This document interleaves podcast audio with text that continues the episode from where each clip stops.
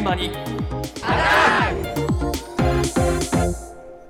今朝の担当は近藤香織さんですおはようございます。おはようございます。明日からの新年度、はい賃上げを予定している中小企業が58%あったというアンケート結果が出ました。えで、大企業だけじゃないんですね。ーでもみんな苦しい中でやってんですよね、そう頑張ってね、えー上げてくれるんでしょうけれども、このアンケートはあの日本商工会議所が実施したもので、えーおよそ3300社が回答しました。はい賃上げということは、つまり、お給料が上がるということですよね。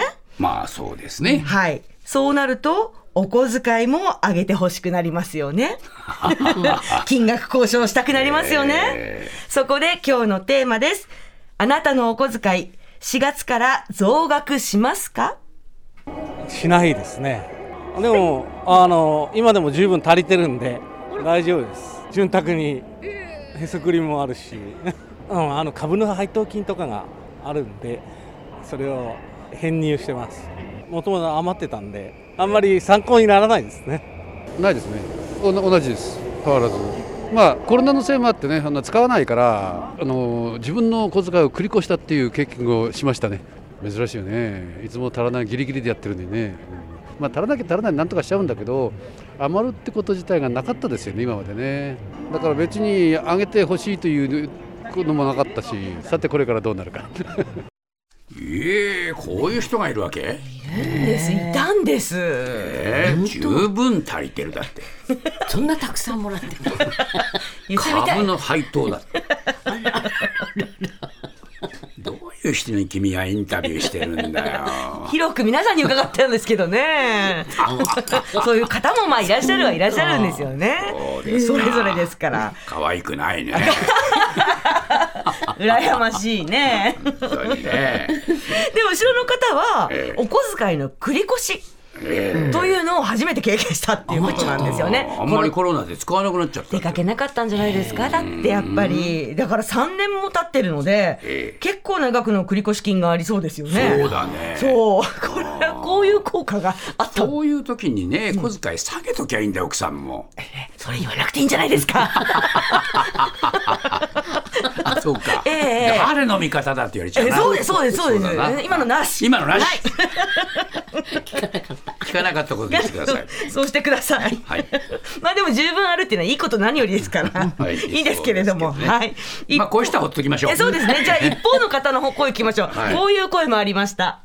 ええ増額しません。生活費の方に回りますので。あの実際のところやはり物価が高騰してますのであの遊び代も高騰しているということで本当は上げていただきたいんですけどもやはりそこはもう成果主義ということでですねあのもう少し成果が上がらないとお小遣いも上がらないんじゃないかなということで今のところ交渉の余地がありません。なんでしょうあの景気をカバーする分を埋まる上回るだけの給料が上がらないとですねプラマイゼロでしょって言われると確かにそうですね。としか言いようがなくて、お給料は上がりは上がります、はい、上がるけど、実質的に生活が維持するだけであって、あの向上するわけではないので、まだまだ頑張らないといけないと思います。ビター1円たりとも上がらない。ですね交渉は？ねもう聞く耳も持ってもらえない。諸物価値上がりの折ね家計に与えるダメージが大きいのでしつこく交渉はしてみるんだけれども、まあ、取り付く島もないっていう。もう懐がっつり逃げられちゃってるもう1円も出てこない。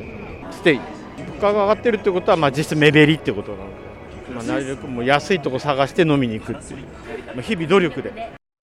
そう。交渉の余地なし。余地なし。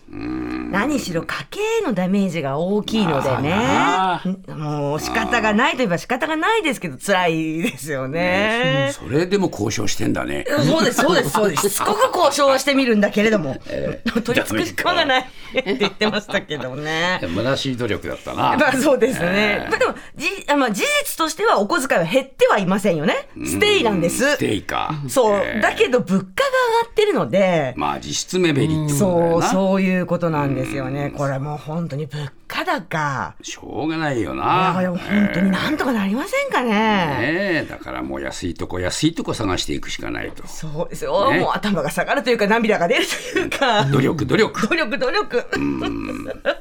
では最後に、はいこんな声がありました。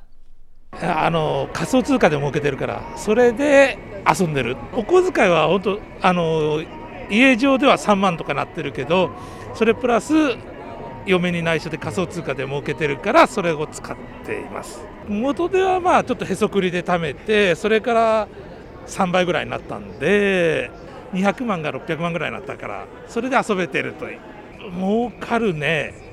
だって今ね1%じゃん。なんで利回り。これ今日違うのだったら見せてあげようか。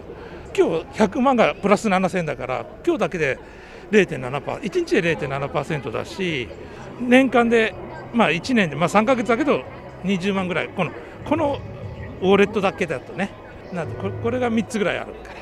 いや、もうハイリスク入りたんですよ、うん、プラス500万からプラス200万ぐらいになった時もあるし、そうそうそう、一気に減る時もあるよ、そうしないとお小遣いが増えんから、3万じゃ遊びに行けんじゃん。でしょ？どこへ遊びに行くんだよ、この人は。昨日も飲みに行くって言ってましたよ。ええ わけど景気のいい話したな。そうなんですね。増やすために仮想通貨で儲けてるっていうことなんですけれども、元では一月3万円のお小遣いの中から少しずつ貯めていたお金違うと思うな。いやいやいやお金と独身時代の貯金を使ったそうですよ。ええこれ3倍になってるんですよね。ええだって200万が600万って言ってたよ。はいはい、元手がね、そのぐらいあったっていうことみたいですけれども、えでも、やっぱりもうお小遣い3万円じゃ遊びに行けんじゃんっていうことですよ。みんなそれで遊んでるんだよ。そういやでもね、そうそう、まあ、うん、あの実は会社員のお小遣い調査っていうのがはい行われてるんですけど、毎年、はい2022年度は、ええっ、とね、3万8642円。ほら見ろ3万円台じゃないか。そうそうですねねえそうですね。でも皆さんだからいろいろ増やす術を何かお持ちなのかもしれないですよね。しかしこれ奥さんにバレないのかいね。や怪しいんですよ。あ？怪しいんですよ。怪しいの？怪しいの。この方単身赴任中なんですけれども、ええ家に帰ると息子さんが、んママには黙ってるからお小遣いちょうだいって 言うんですって。そう。うん嫌な予感しますよね。そうだよね、ええええそのうちに奥さんが「はいそろそろ出しなさい」乾いた声で言うんじゃないかね。時を待ってるんですかね。そうだよね。満を持してるんだよ。ええ喜んでんな。今のうちだよこの親父も。いやいやいや。スカルプ D プレゼンツ川島明の寝言。毎週ゲストの芸人とたっぷりトークをしたりいろんな企画をやります。そらしど本坊と向井の近況を戦わせるコーナーもあります。向井意気込みをどうぞ。負けないぞ放送から半年間はポッドキャストでも配信中。ぜひ聞いてください。うん。